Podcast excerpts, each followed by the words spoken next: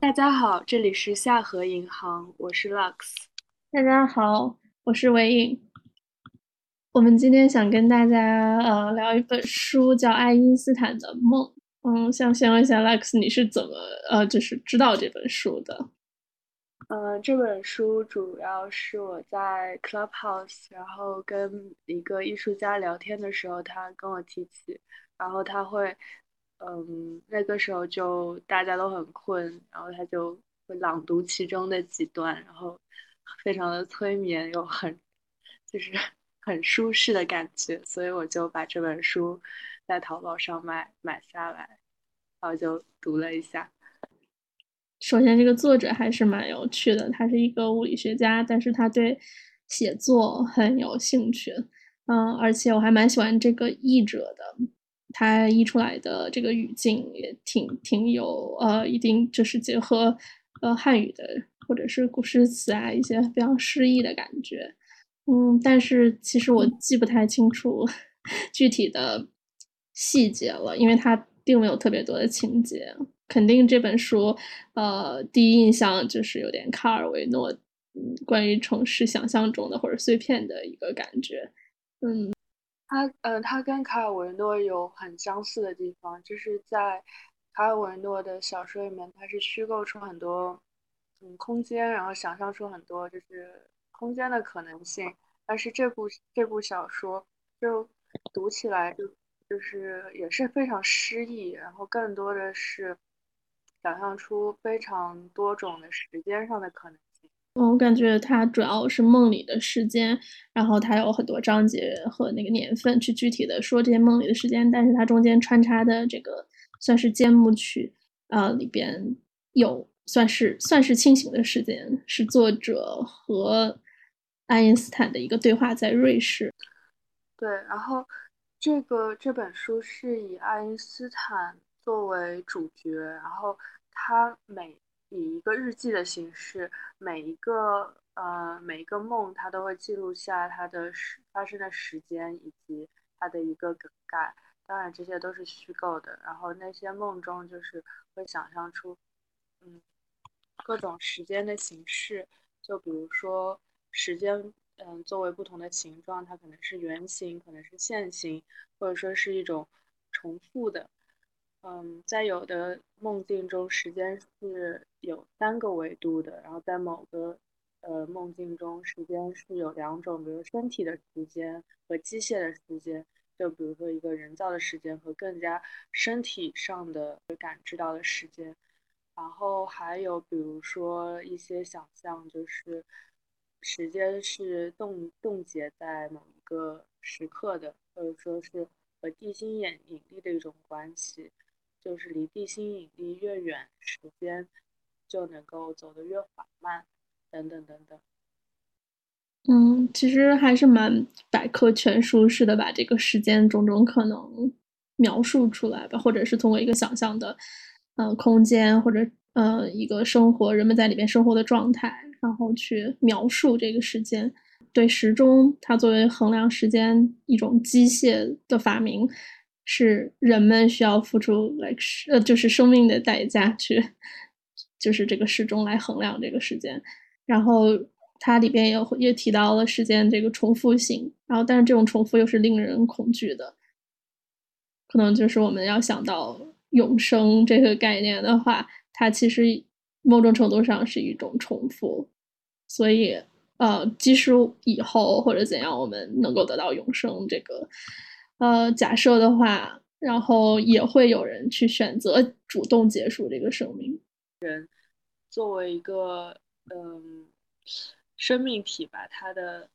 他面对就是死亡和衰老、终结等等等等，嗯，恐惧或者说一些焦虑，这方面也蛮，就是说也蛮触动。就有许多章节，就是其中的角色。会为了延长自己的生命去付出毕生的精力，就是这是一个很很反讽的一个东西。因为你去追求时间的生命的延长，你也是在耗费巨大的时间，就是是一个嗯，就很悖论的一个一个主题吧。呃，译者是北大中文系，呃，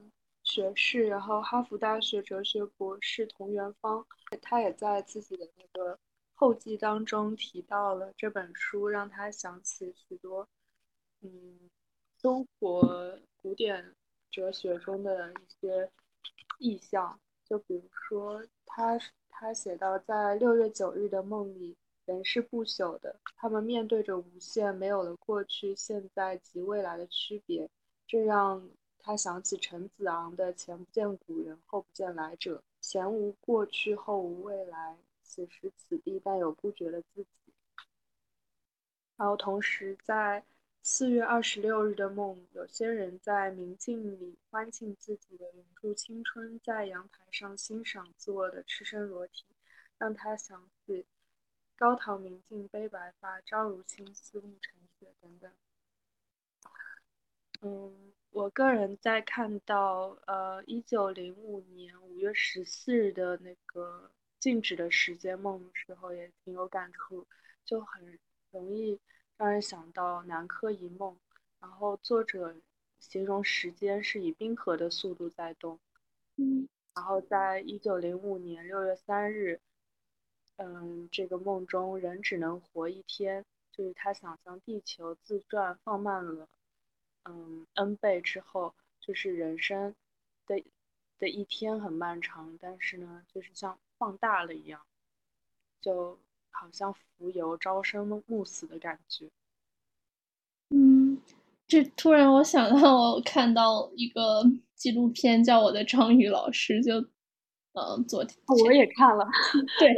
前天看到，对他就是只有一年的生命，但是他又跟我们的脑子结构完全不一样。嗯，不过他这一年生命就是，而且他是独立的，就是他没有父母，生下来就没有父母，所以说这种生命的价值和意义就是没有什么价值和意义，就是来世世界上看一看，然后或者是对体验，嗯。这个生命的过程吧，就完全没有什么其他，也许附加的意义。只是我们人类与他们互动的时候，能能有这种感觉，但是他们也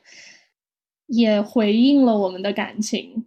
然后也很友好。可能是我们解读是，然后我们可以是一朋友，或者是啊，我们一起在嬉戏玩耍。但是对他们来说，也许就是一个非常纯粹、单纯的体验，一个生命的体验而已。其实这个名字挺朴实的，但是确实就是他这可能在那个呃纪录片里边，应该他活了一年哈。然后他的一年对于可能人类就是那个里边的呃主角他的一生会产生很大的影响。对，可能这个时间就是动物的时间和人类的时间 有一个重合，但是这个重合是一个延续性的。会有一个延续性的影响。啊，说到翻译，嗯，其实这个是一个蛮重要的，在在这个阅读或理解外文著作的时候，嗯，然后嗯，想到波兰作家奥尔加托卡尔丘克他的一本书是《泰国和其他时间》，啊，两个两个译者是波兰语的翻译家，叫伊丽君。和袁汉荣，然后他们的翻译也是非常充满的一种诗意，句子很短，但是有一种哲学性的语言。然后这本书它也是在讨论，呃，宇宙中人的一个呃生命，是比较其实是一更多是关于一个哲学的问题。嗯，他描述这个太古，就是它是一个宇宙的中心。然后有八十四章，呃，通过描述里边，嗯，各种各样的居民他们的时间和生命，嗯，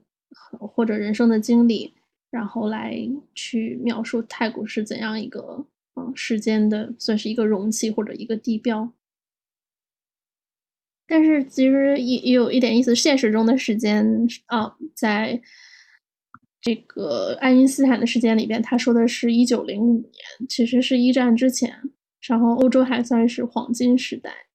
嗯，但是在这个奥尔加的书，他其实个人的经历，或者是对国家的一个历史、民族的一个历史背景的话，嗯，其实波兰的他经历了很多，算是战争或者是一些创伤性的历史的记忆。所以说，我觉得在这两本书里面有一个比较不同的，嗯，体现吧。